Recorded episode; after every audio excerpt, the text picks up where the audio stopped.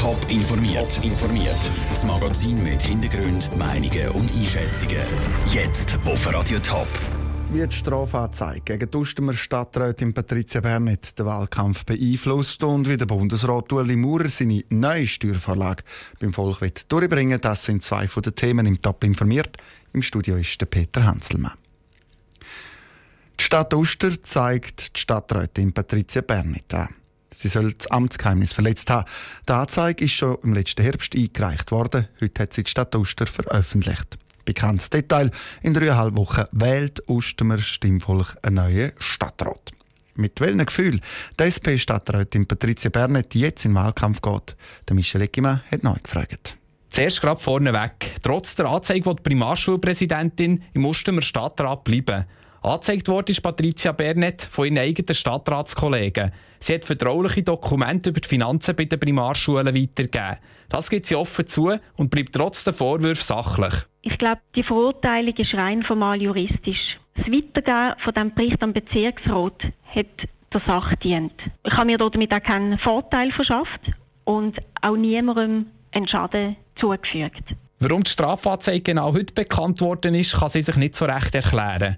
Wahrscheinlich hat es mit den Wahlen zu tun, die in dreieinhalb Wochen sind. Im Mustemer Stadtrat herrscht schon seit einer Weile dicke Luft. Darum treten auch nur noch vier von sieben Stadträten bei den Wahlen an. Dazu kommt jetzt noch die Anzeige gegen Patricia Bernet. Die geht nicht spurlos an ihr vorbei. Es ist eine schwierige Situation, es ist sehr belastend. Und es tut mir sehr leid, falls ich tatsächlich etwas gemacht habe, was nicht korrekt ist. Das ist nicht meine Absicht. Gewesen. Wie gross die Auswirkungen vom Strafverfahren auf ihre Wahlchancen sind, kann Patricia Bernet selber nicht wirklich einschätzen. Der Beitrag von Michel Eckimann. Die Staatsanwaltschaft sagt zum laufenden Strafverfahren gegen Patricia Bernet nicht. Sie bestätigt nur, dass sie gegen sie wegen Verletzung vom Amtsgeheimnis ermittelt.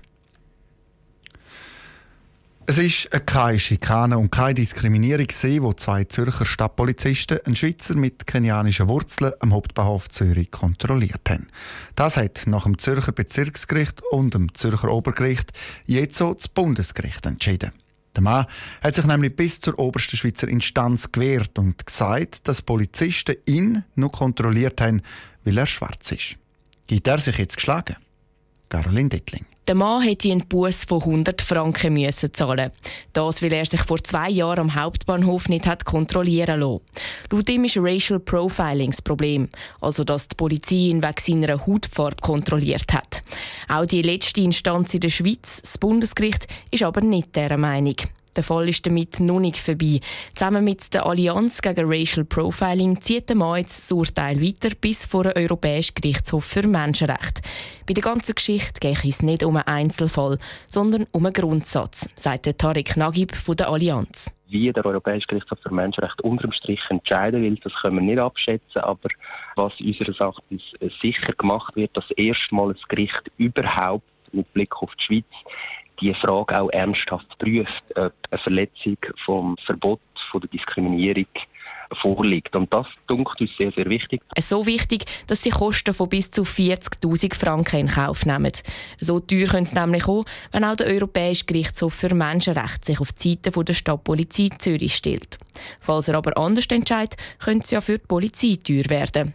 Davor hat Marco Cortesi von der Stadtpolizei Zürich aber keine Angst. Wir schauen dem gelassen entgegen. Wir haben bereits nach dem ersten Gerichts- und nach dem zweiten Gerichtsurteil sind wir überzeugt gewesen, dass die weiteren Urteile ähnlich ausfallen und das ist jetzt der Fall gewesen.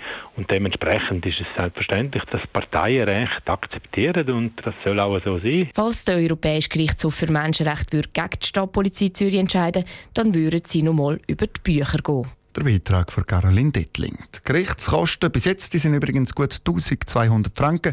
Die muss der Mann respektive die Allianz gegen Racial Profiling zahlen. Der Bund wird, oder besser gesagt, der Bund muss die Steuern für die Unternehmen reformieren. Vor gut einem Jahr hat Stimmvolk Nein gesagt zur Unternehmenssteuerreform 3. Heute hat der Bundesrat eine neue Vorlage, die Steuervorlage 17, präsentiert. Warum dass es das mal klappen soll, im Beitrag von Matthias Strasser.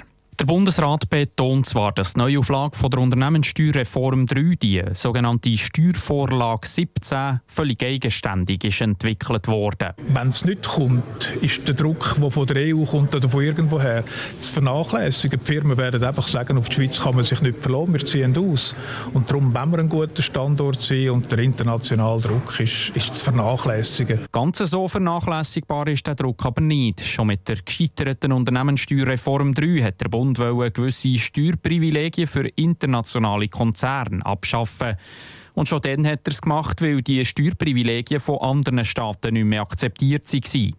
In der Zwischenzeit hat die EU die Schweiz sogar auf eine graue Liste gesetzt. Mit der Steuervorlage wird sie wahrscheinlich wieder von dieser Liste wegkommen. Es gibt vor allem auch Rechtssicherheit für Unternehmungen, die in der Schweiz sind und damit auch gewährt, dass man hier kann bleiben und will bleiben. Konkret sollen mit der Steuervorlage grosse internationale Konzerne grundsätzlich mehr Steuern müssen zahlen im Gegensatz zu den KMUs, die neu bisschen weniger würden zahlen Im Gegenzug dürften die grossen Internationalen neue Steuerabzüge machen, zum Beispiel für Forschung und Entwicklung oder mit sogenannten Patentboxen. Die Steuerausfälle, die so bei den Kantonen entstehen, die finanziert zum Teil der Bund. Wenn es kurzfristig sinkt, haben wir das im Moment in der Rechnung eingestellt und es äh, ist zahlbar. Ein Sparprogramm brauche ich wegen dieser Steuervorlage nicht. Und Uli Maurer betont, dass sich die Reform langfristig werde rechnen, weil die Schweiz im internationalen Umfeld attraktiver werde für Firmen. Steuerausfall gibt es allenfalls kurzfristig, aber wir gehen davon aus, dass mittelfristig wesentliche Verbesserung stattfindet, weil Firmen kommen, weil Firmen bleiben.